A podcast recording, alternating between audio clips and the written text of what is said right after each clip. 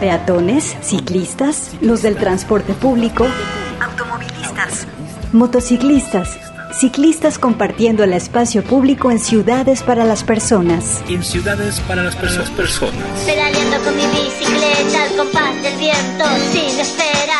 Inicia Vírula Radio. Aquí hablamos de bicicletas, ciudad y su movilidad. Debatimos, cuestionamos y repensamos el concepto de ciudad y la movilidad. Y la movilidad, la movilidad. Hashtag pedalea con frecuencia. Inicia Vírula Radio.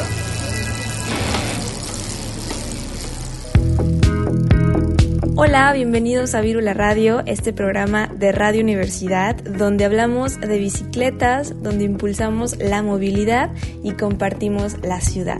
Hoy estamos en vivo y al aire listísimos para pedalear en la frecuencia de Radio UDG, el 104.3 de FM. Es momento de que repensemos la ciudad eh, y cómo nos estamos moviendo. Hoy pedaleamos con frecuencia por el 104.3. Quédate con nosotros. Bienvenidos y bienvenidas. Gracias por sintonizar Virula Radio. Vamos a iniciar con algo de música. Esto es Las ciudades venideras por Emilia Inclán. Ella es una compositora y cantante de La Plata, Argentina.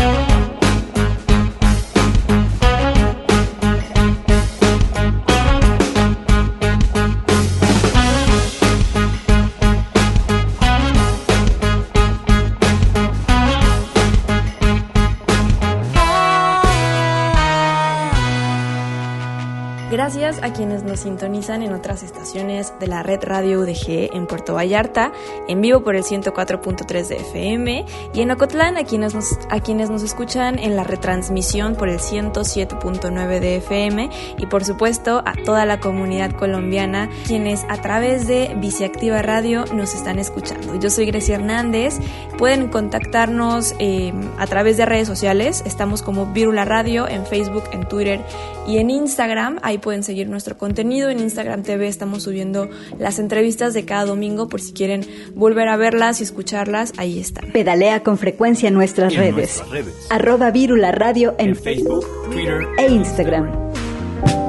Y bueno, el día de hoy tenemos mucha información que compartir con ustedes. Tenemos eh, una entrevista que se va a poner muy interesante. Si quieren saber de qué se trata, eh, quédense aquí.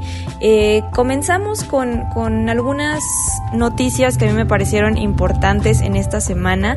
Se empezó ya a hablar del Foro Mundial de la Bicicleta. Se pretende que este año ya sea presencial, si por supuesto las condiciones pues sanitarias lo permiten. Este año va a ser en Argentina y bueno, recordemos que este es un espacio dedicado totalmente pues al ciclismo en casi todas sus modalidades. Se habla de colectividad, de políticas públicas, de experiencias. Eh, y bueno, eh, desde la página del Foro Mundial de la Bicicleta se empezó a, a, generar conversación porque justamente están preguntándole a las personas pues qué les gustaría escuchar y ver en el próximo Foro Mundial de la Bicicleta. Así que pues en estos momentos están abiertos sus, sus formularios para que participemos, ¿no? ya sabemos que pues tal vez no vamos a poder ir hasta Argentina, pero todo esto se transmite pues eh, vía internet, así que por supuesto vamos a estar muy pendientes de los contenidos. Si quieren... Eh, si quieren saber más sobre esto, pueden buscarles en redes sociales, están como Foro Mundial de la Bicicleta y ahí están los, eh, los enlaces para que participen y pues estemos muy pendientes de esto.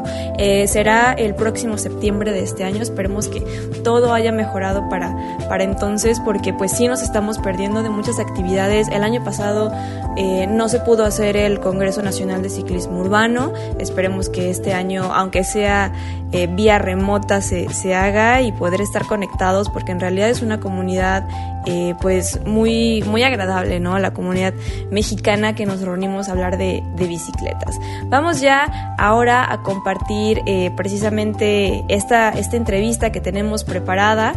Vamos a platicar con Ana Rodríguez y Fernanda Aguilar. Ellas son, bueno, forman parte del equipo de Derib Lab y están formando este proyecto de prototipos de infraestructura pública para una ciudad del futuro. En el 104.3 de FM, Vírula Radio. Estamos el día de hoy platicando con Ana Rodríguez y Fernanda Aguilar. Ellas forman parte del equipo de Derib Lab y bueno, el día de hoy vienen a, platicarnos de un proyecto eh, que se está impulsando en estos momentos, que es eh, prototipos de infraestructura pública para una ciudad del futuro. Así que, bueno, un gusto saludarlas, chicas. ¿Qué tal están?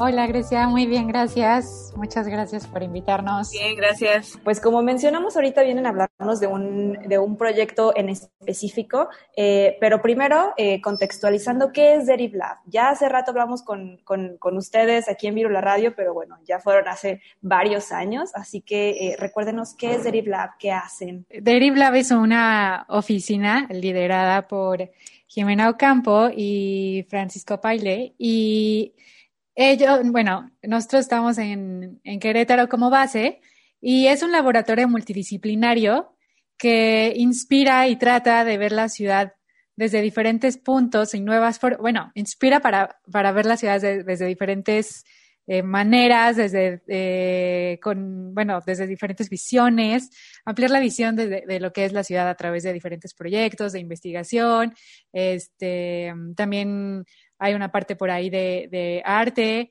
Y bueno, específicamente, este, hoy queremos platicarles de lo que se hizo con PIP Ciudad Futuro. ¿Cómo nace y en qué consiste eh, PIP Ciudad Futuro? ¿no? Que ya por ahí se está escuchando en redes, eh, lo tenemos ya en el radar. Bueno, PIP Ciudad Futuro es un proyecto que surge gracias al Fondo de Acción México que es un fondo que anualmente se ofrece para proyectos que tengan que ver con mitigación del cambio climático. Y aquí en México, específicamente en las ciudades de Monterrey, Guadalajara y Ciudad de México. Nosotros aplicamos a inicios de 2020 con PIP Ciudad Futuro, que es prototipos de infraestructura pública para una ciudad del futuro, que es el nombre largo, el nombre oficial pero lo, abreviamos como PIP Ciudad Futuro y buscamos utilizar o concebir a la infraestructura pública como espacios donde podamos empezar inmediatamente como a mitigar el cambio climático generando información, generando datos, pero con un enfoque más participativo en alianzas con la ciudadanía, con gobiernos locales. Y este fondo con el que nosotros eh, pudimos trabajar todo el 2020 eh, lo financian google.org y el ICLEI, que es eh, específicamente para fortalecer los gobiernos locales en temas eh, medioambientales, ¿no? Y con Google para promover el uso de la plataforma de Google Environmental Insights Explorer, que es una plataforma de visualización de una línea base medioambiental donde tú puedes saber en algunas ciudades cómo está el tema de las emisiones eh, contaminantes, ¿no? Tiene como toda una metodología, se basa en otras herramientas para poder tener un poco más de precisión, pero el chiste es hacer esta línea base con un presupuesto muy bajo de manera muy sencilla para que tú puedas tener una base sólida por la cual empezar a mitigar o a diseñar estrategias para mitigar el cambio climático porque pues es una urgencia, ¿verdad? Claro, aquí surge una duda eh, que creo que pues muchas personas eh, la podemos tener, ¿cómo desde la infraestructura se puede incidir y mitigar en temas de, cambio climático, ¿no? Ya operativamente, ¿cómo funciona? A, mí me gusta explicarlo como de una manera sencilla, como por ejemplo, si la, infraestructura pública o, en, en, nuestro caso que son los edificios públicos, pues ya existen, ¿no? Ya están ahí. Entonces, ¿de qué manera ellos pueden traducir lo que la ciudad está sintiendo? Este, lo que la ciudad, no, cómo nos, o sea, como lo que la ciudad está hablando.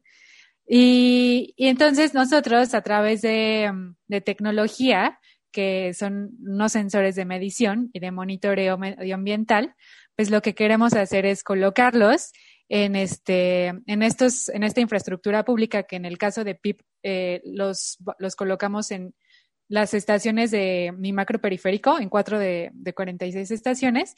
Y entonces, a través de estos, estos equipos de monitoreo, la infraestructura traduce lo que la ciudad siente en tiempo real, ¿no? En términos de ruido, calidad del aire, eh, presión, temperatura. Entonces, este, así asumimos estos edificios que pues son públicos y ya existen. Y entonces, qué mejor que nos vayan comunicando lo que la ciudad nos quiere decir. Entonces, ya con eso, o sea, ya con estos datos, que para nosotros es muy importante hablar de datos abiertos, o sea, que, sean datos accesibles a todo mundo, que cualquier persona que los quiera conocer pueda, eh, pues pueda poderlos ver. Eh, entonces, pues ya las personas con esta información, pues uno, saben cómo está la ciudad, este, qué nos está diciendo tal cual, y entonces así ya podemos tomar acciones, ¿no? Desde lo individual, desde lo colectivo, y a nosotros, pues lo que nos preocupa y nos ocupa también, y con justo estamos eh, trabajando con directamente con la Secretaría de Infraestructura y Obra Pública del Estado de Jalisco, porque también con, con ellos, pues lo que queremos es que se hagan estrategias a un nivel de política pública que puedan incidir en la ciudad, ¿no? Y lineamientos de diseño también para, para la ciudad. Entonces es así como, como lo, o sea, por eso asumimos los edificios públicos como estos traductores de lo que nuestra ciudad siente como instante a instante. Muy bien, y justamente acabas de mencionar eh, que, bueno, va a ser aquí en Jalisco, aquí en el área metropolitana. Al principio nos platicabas que Deriv Lab pues, está en Querétaro, pero este proyecto eh, se enfoca en, en, esta ciudad, ¿no? Nuestra ciudad Guadalajara o el área metropolitana. ¿Por qué se decidió o por qué está sucediendo aquí? Como te decíamos hace rato, el Fondo de Acción México está disponible para Ciudad de México, Guadalajara y Monterrey. Y por relaciones personales que se tienen con Lab, por ejemplo, que son, eh, pues donde yo trabajo es Lab, pero yo estoy estudiando en Guadalajara y también algunos consultores con los que estuvimos eh, apoyándonos están basados en Guadalajara, entonces era como la, el escenario ideal para poder trabajar con el equipo que tenemos. Además de que es eh, pues una de las ciudades más grandes de México, entonces hay más posibilidad de experimentar con escenarios diversos y poder eventualmente replicar en algo más específico a una escala menor en otra ciudad dentro del país o en otro lugar, ¿no? Entonces, PIP como un modelo conceptual se basa o se empieza a experimentar en Guadalajara, pero la idea es que toda esta experiencia y todo este aprendizaje que hemos estado teniendo durante el 2020, pues podamos empezar a replicarlo, lo estamos traduciendo en una metodología, tenemos tres manuales que pues recopilan como todo este aprendizaje, tenemos en la página de Facebook conferencias y paneles para que cualquier persona pueda empezar a, pues a informarse sobre las, las líneas temáticas que tenemos y pues la verdad es que Guadalajara también en el tema del, de la, bueno, del gobierno local, en este caso como dice la CIO, pero directamente con la Dirección de Arquitectura y Urbanismo, pues tiene también otros proyectos de experimentación en el espacio público, ¿no? Entonces, este proyecto de PIP queda muy bien para complementar y para poder desarrollar nuestra propia metodología. Súper, pues qué, eh, qué afortunados somos al tener este proyecto. Por ahí está, que mencionaste la página de Facebook, eh, al estar explorando ahí todo el contenido que tienen, eh, pues se mencionan algunas actividades que están ustedes llevando a cabo. por favor, compártanos esa esa información, qué planes se tienen eh, respecto a actividades futuras, eh, cómo se están llevando a cabo ahorita en, tiempos de, pues, de pandemia, ¿no? ¿Qué es lo que se va a hacer? Bueno, el proyecto como tal eh, culminó el 31 de diciembre.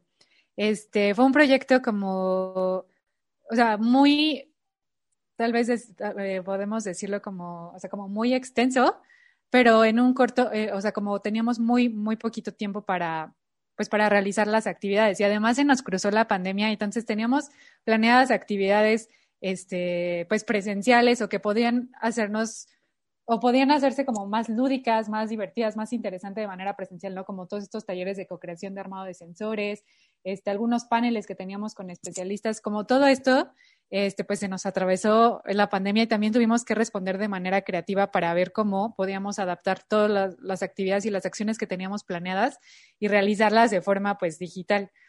Eh, entonces, este, pues todas las actividades en general ya, ya pasaron. Estuvimos ahí por nuestras redes sociales invitando a actores porque también una gran parte, o sea, una parte muy importante para nosotros es es que también la ciudadanía activa y experta se uniera al proyecto, ¿no? O sea, este, claro que estuvimos en contacto con, pues, con la CIOP todo el tiempo mano a mano como, como nuestros aliados y, y, pues socios receptores, pero al mismo tiempo también nos interesaba que pues la ciudadanía, este, o sea, ciudadanía activa, experta y que quisiera realmente este, integrarse al proyecto, pues lo hiciera.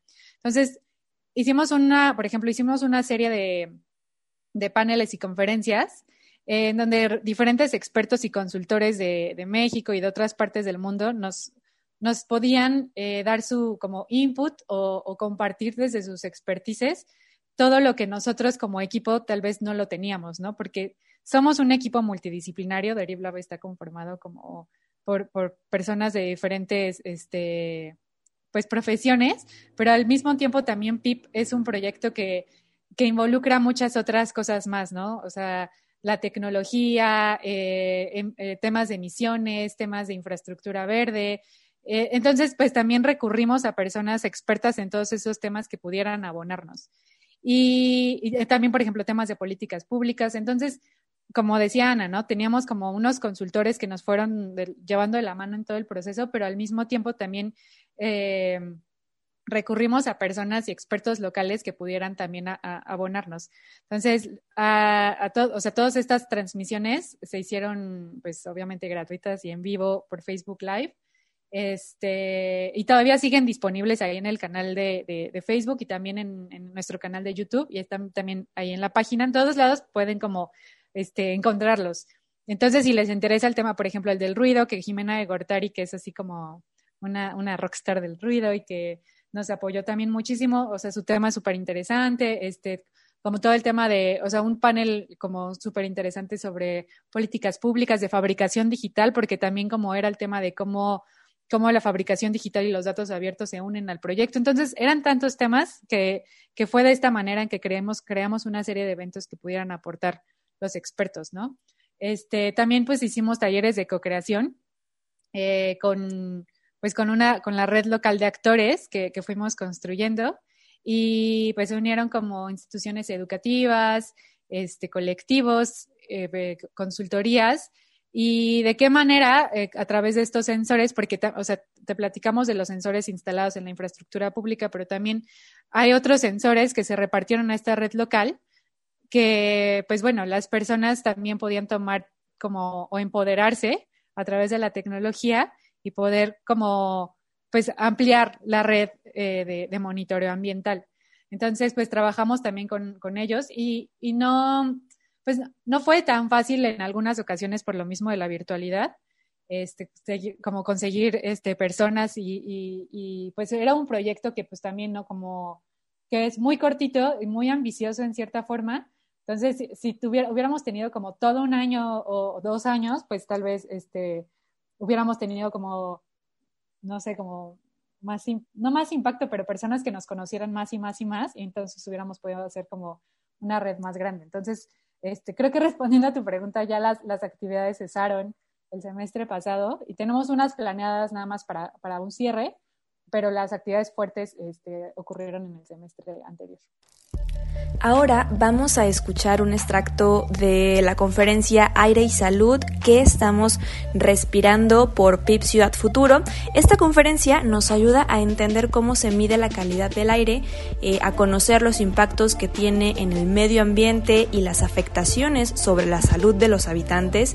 Aquí participa Hilda Martínez, ella es consultora en clima y medio ambiente, ella ha trabajado en el análisis del marco institucional mexicano en materia de planeación urbana y cambio climático para lograr la integración de las contribuciones nacionalmente determinadas y también ha analizado y propuesto instrumentos, políticas públicas y medidas en temas referentes al transporte urbano para la región de Latinoamérica y el Caribe. Eh, ella publica semanalmente artículos sobre estos temas que están relacionados al cambio climático en equilibrio.mx. Recordemos que este evento forma parte, eh, formó parte del proyecto PIP Ciudad Futuro desarrollado por Derib Lab para el Fondo de Acción México 2020. El índice de calidad del aire. Bueno, en México hace ya más de casi 35 años, este, más bien, desde hace 35 años existía lo que se conoce como el IMECA. Seguramente algunos de ustedes lo han oído nombrar. Y este índice era el índice metropolitano de calidad del aire. Y este índice se utilizaba básicamente en zonas metropolitanas, como era la zona metropolitana del Valle de México, en Guadalajara, en Monterrey y nos decía cómo estaba la calidad del aire. Sin embargo, el índice no hacía como, no, establecía una relación con el tema de salud. Entonces, por ello, el año pasado, en el 2019, la Secretaría de Medio Ambiente y Recursos Naturales publicó una norma nueva este, para, para sacar un nuevo índice que es el índice de calidad del aire y riesgos a la salud, que se conoce como índice de calidad del aire y salud. Y lo que esta norma busca es como unificar todos los procedimientos, las categorías y la difusión de los riesgos asociados a los diferentes niveles de contaminante a nivel nacional.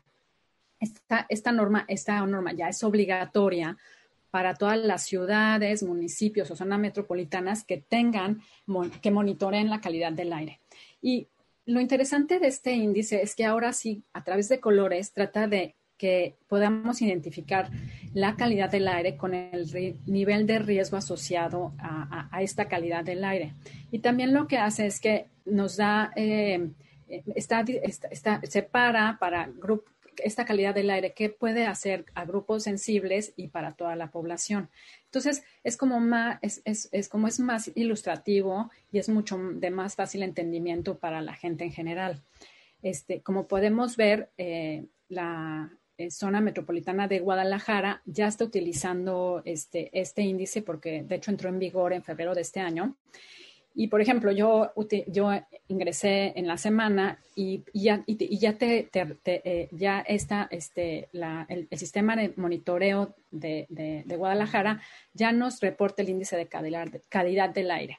Y entonces vemos cómo el índice te dice que eh, el de aire y salud te dice que la calidad está mala, pero el valor, el, IMECA está como en amarillo. Entonces, por eso les digo que da mucho más claridad este nuevo índice, donde también podemos ver que te da las recomendaciones para los grupos sensibles y para toda la población. Entonces, creo que es de bastante utilidad para, para la gente en general. Eh, entonces, como ya los les mencioné, el insumo para generar este, este índice viene de los sistemas de monitoreo atmosférico. Y bueno, ¿qué son los sistemas de monitoreo atmosférico? Pues son redes de monitores que reportan las concentraciones de los diferentes contaminantes criterio de manera automática cada hora. Permite conocer si se está cumpliendo con las normas de calidad del aire y sus datos son insumos importantes pues, para obtener el índice de calidad del aire.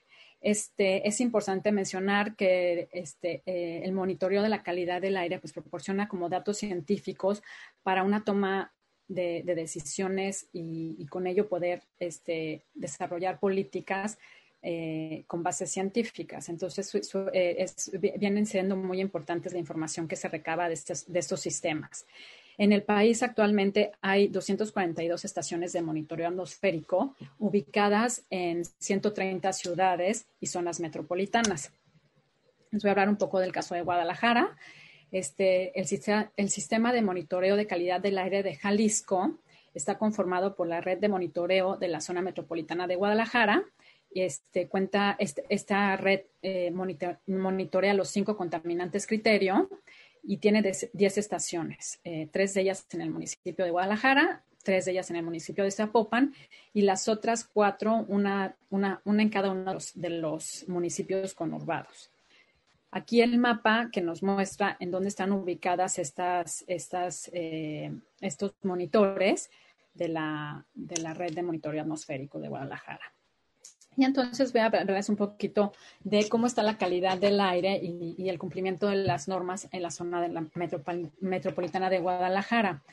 Este, esta información eh, es del Informe Nacional de Calidad del Aire del 2018 que, que que publica el Instituto Nacional de Ecología y Cambio Climático. Y aquí nos presenta los contaminantes, obviamente el límite normado, y vemos y podemos ver cada estación, eh, cada estación de monitoreo con los, con los límites para cada contaminante.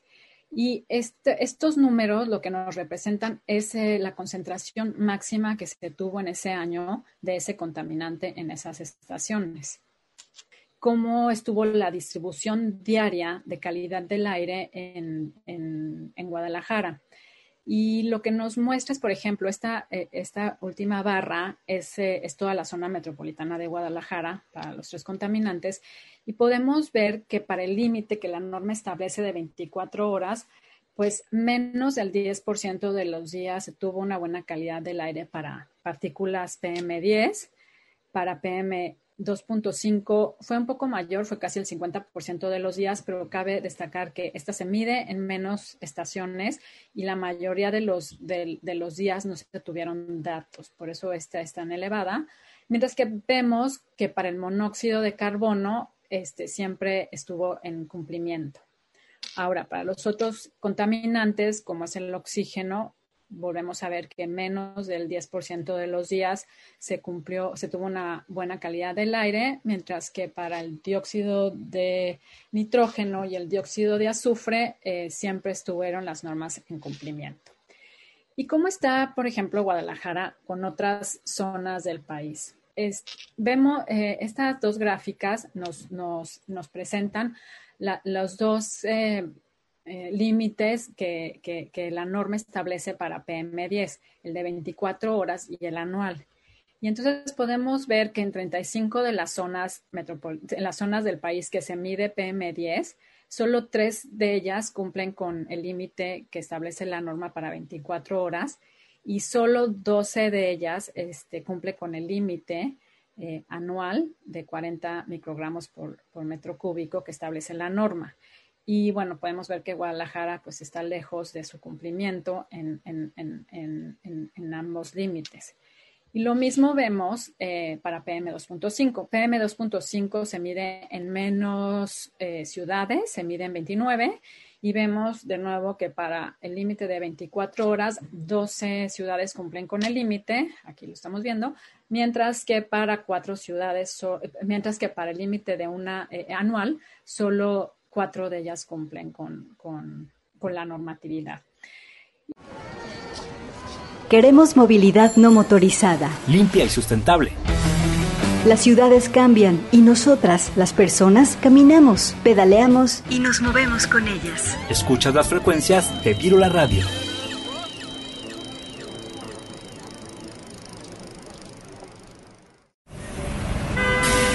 Descubre la ciudad y deja el automóvil. Camina, corre, pedalea, disfruta los espacios públicos. Los espacios públicos. Al aire y en toda la ciudad. Virula Radio al aire y en toda la ciudad.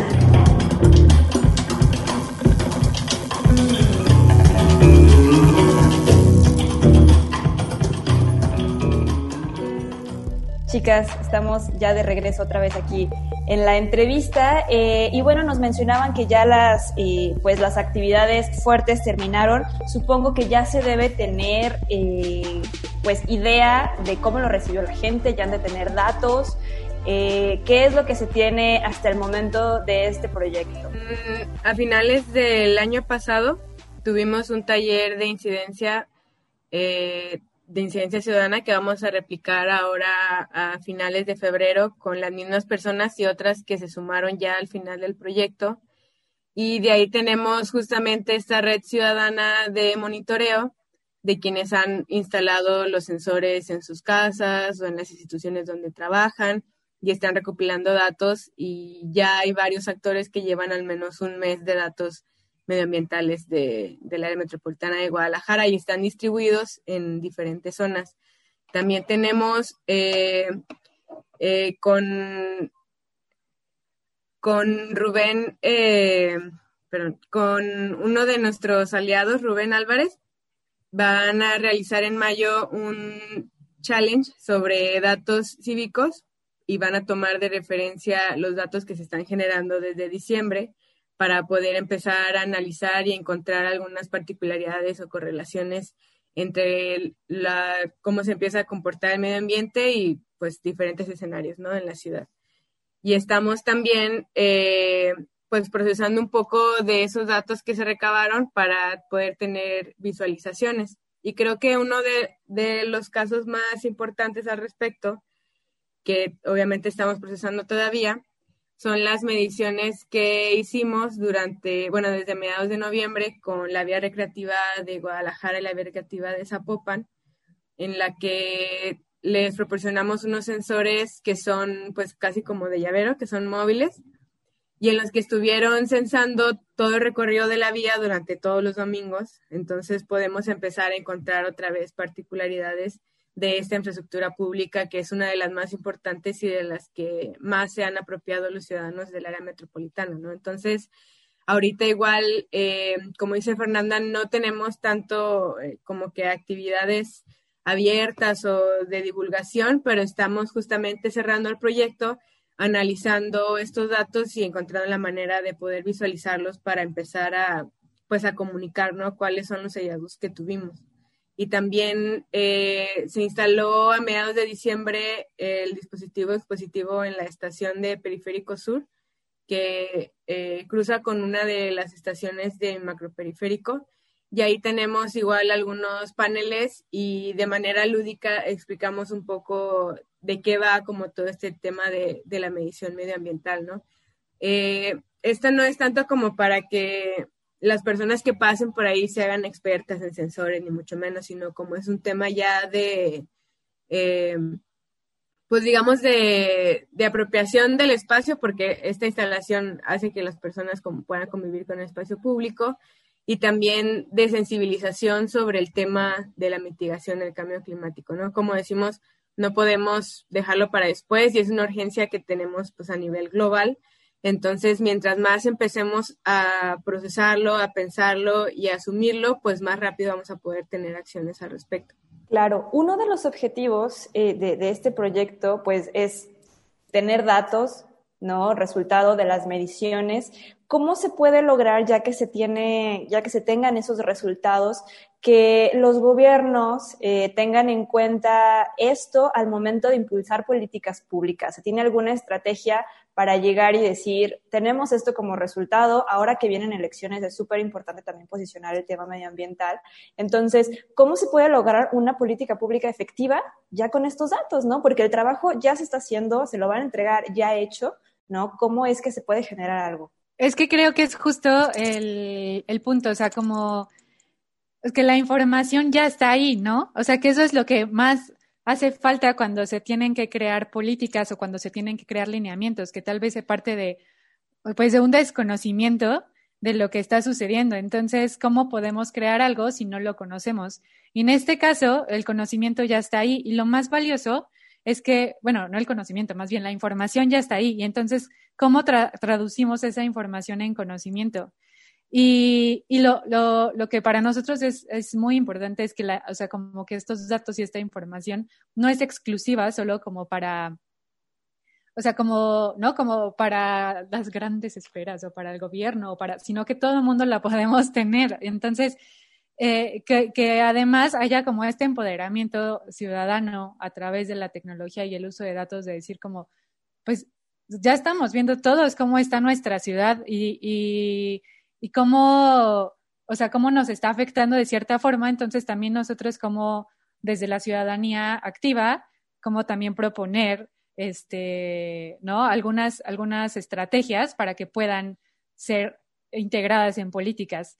Y bueno, obviamente también desde los gobiernos locales y, el gobierno estatal, pues ya, o sea, la, la, la, información pues ya está ahí más que clara.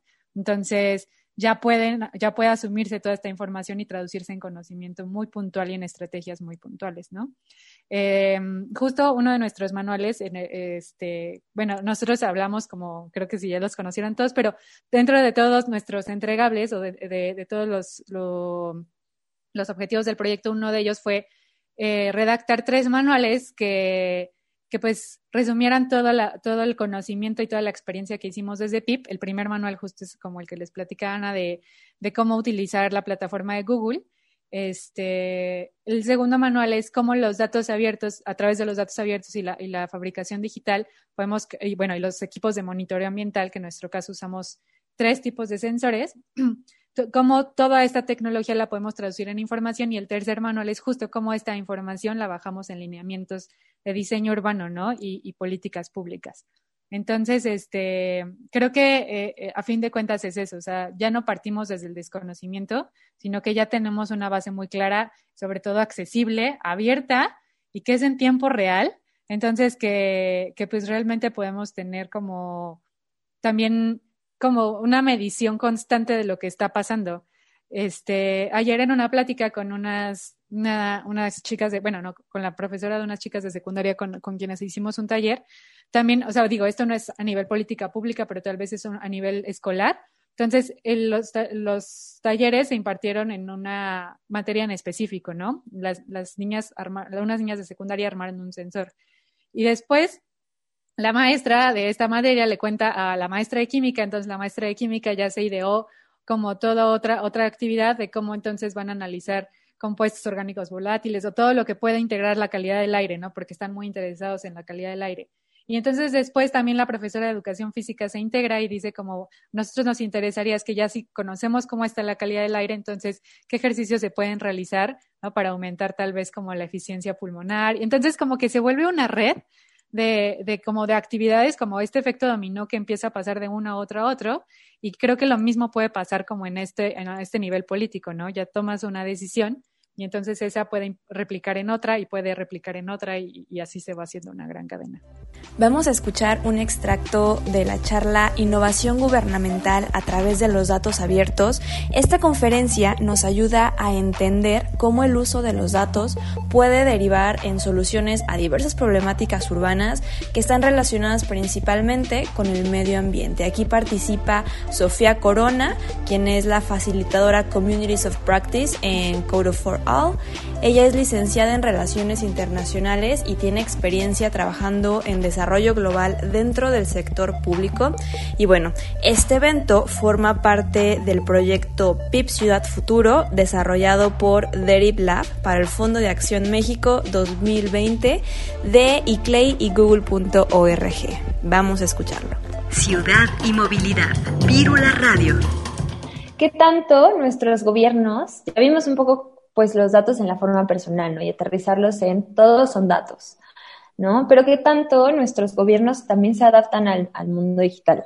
Y esto ha sido, sobre todo, todo ha sido un reto con la pandemia, pero para los gobiernos ha sido particularmente difícil también, como adaptar muchas de sus, o sea, si bien hay muchos gobiernos que ya están trabajando en el entorno digital y que ya tienen, no sé, por ejemplo, digitalización de servicios, que tienen algunos temas de participación ciudadana, sobre todo en las ciudades más grandes, es cómo también eso afecta, por ejemplo, a municipios de localidades muy pequeñas, cómo afecta a, espacios que no tienen la cantidad de, de recursos, que no tienen también pues la innovación tecnológica como la puede tener, por ejemplo, la Ciudad de México, ¿no? Entonces, ¿qué tanto se adaptan nuestros gobiernos al mundo digital? Y es, es muy complicado porque el gobierno es una estructura muy vertical, ¿no? Donde hay muchas jerarquías, donde todo tiene que pasar por un filtro, por una aprobación, por un director, por un secretario, etcétera, ¿no? Y hacer un cambio que a veces pues, puede ser mínimo, requiere toda una serie de pasos burocráticos que lo pueden hacer muy complicado, ¿no?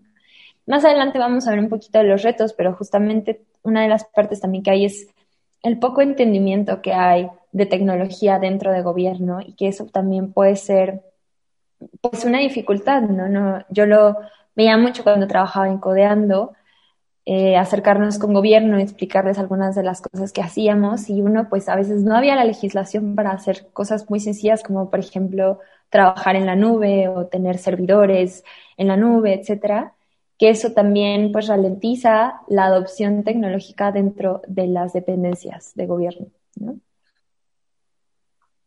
Y como tal, pues entender también qué información genera, así, así como vimos nosotros que nosotros generamos toda una serie de datos, toda una serie de información, pues también qué está generando el gobierno y cómo podemos utilizarla, ¿no? Y cómo, sobre todo el gobierno, cómo la puede utilizar de manera eficiente para tomar decisiones que a la larga pues estén validadas por estos datos, ¿no? Sobre todo temas de política pública, por ejemplo, ahorita que estamos hablando de cambio climático, ¿no? Tomar decisiones basadas en los datos y en las proyecciones que existen, pues nos va a ayudar también a generar una serie de políticas públicas que sí estén enfocadas a lo que realmente necesita y a lo que posiblemente puede pasar en el futuro, ¿no? Vírula Radio.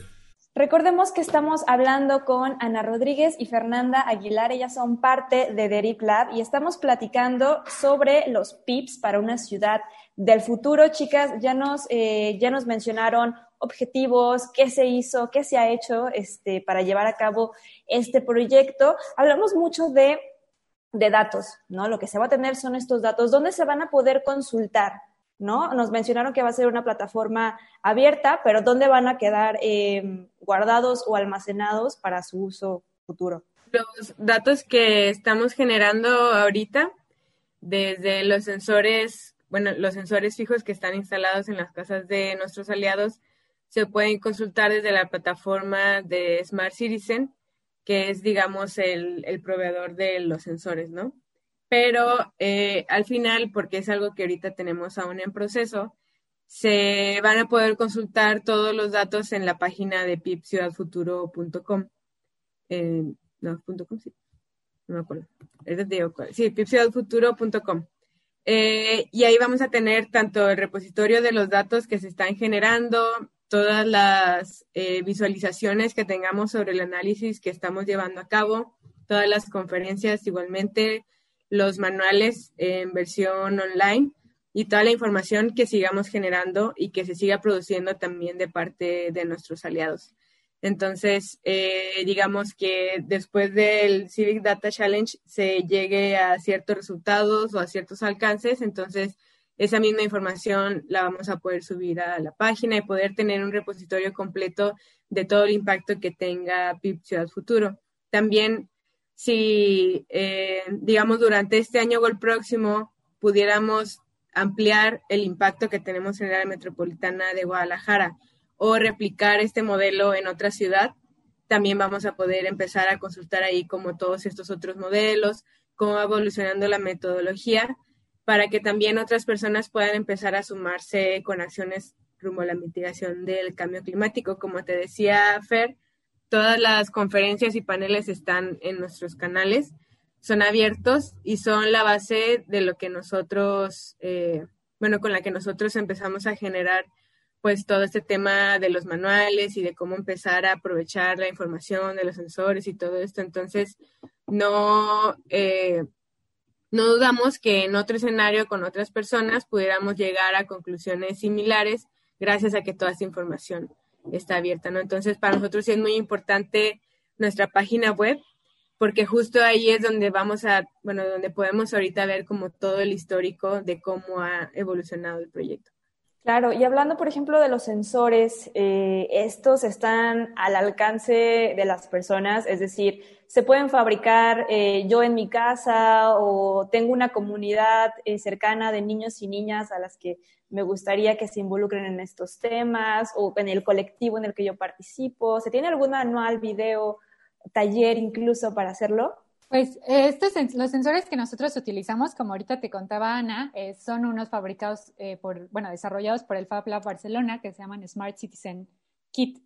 Eh, de hecho, hay como, bueno, si quieren curiosear, este, ahí la, la, red que hay ahorita, como dicen, o sea, al final el, el objetivo es que nos, desde, desde PIP Ciudad Futuro puedan consultar los sensores que, que están dentro de la red de PIP, pero si se meten ustedes como a Smart Citizen .me diagonal kits diagonal.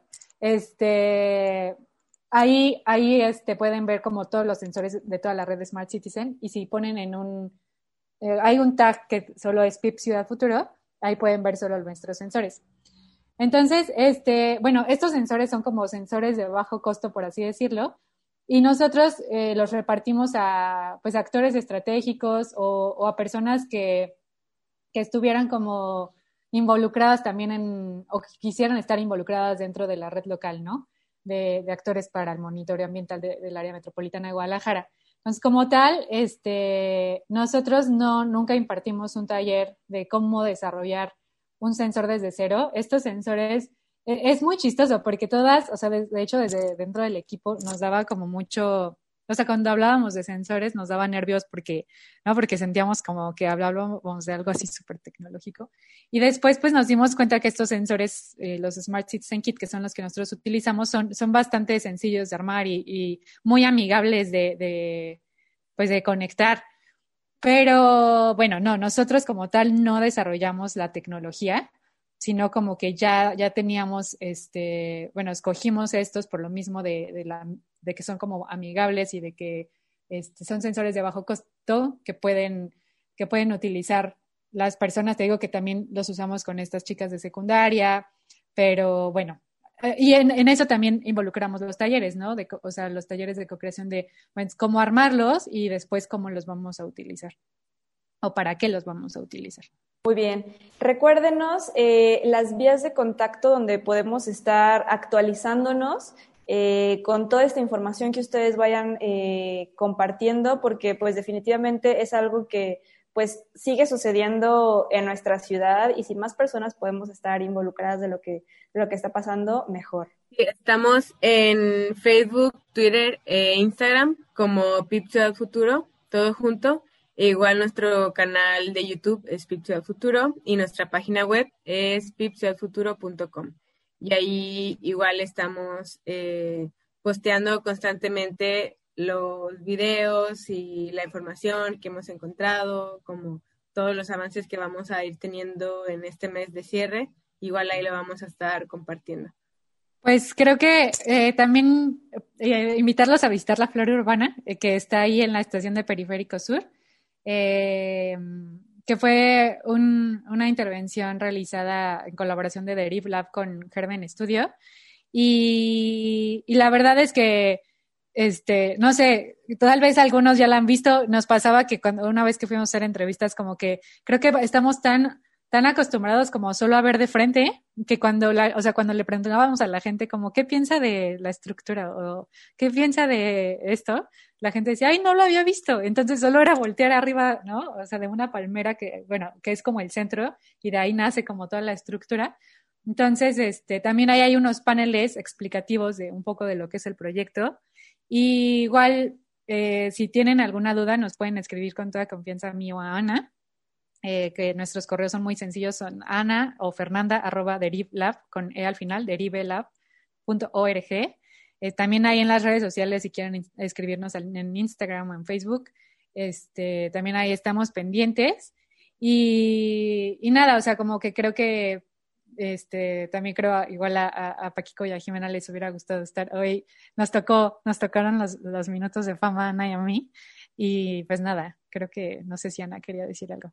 Chicas, ¿algo más que quisieran agregar? ¿Algo que se nos haya pasado preguntar y, lo quieran compartir? Recuerden que, pues, aquí el, público de Virula Radio es muy diverso, hablamos mucho de movilidad, pero los temas medioambientales y de ciudad, eh, pues, siempre van a tener una, una presencia muy importante aquí. Yo creo que la próxima semana ya vamos a tener los manuales listos, los manuales en físico entonces, si quieren consultarlos en línea, están en la página, pero igual si quieren su ejemplar eh, impreso, pues pueden escribirnos y podemos ponernos de acuerdo para que pasen a recogerlo o podemos igual con ustedes este, dejarles algunos ejemplares, porque para nosotras es muy importante como todo este conocimiento que ya generamos y que estuvimos eh, recopilando en estas publicaciones, poder empezar a divulgarlo y encontrar otros espacios comunes con quienes podamos seguir trabajando.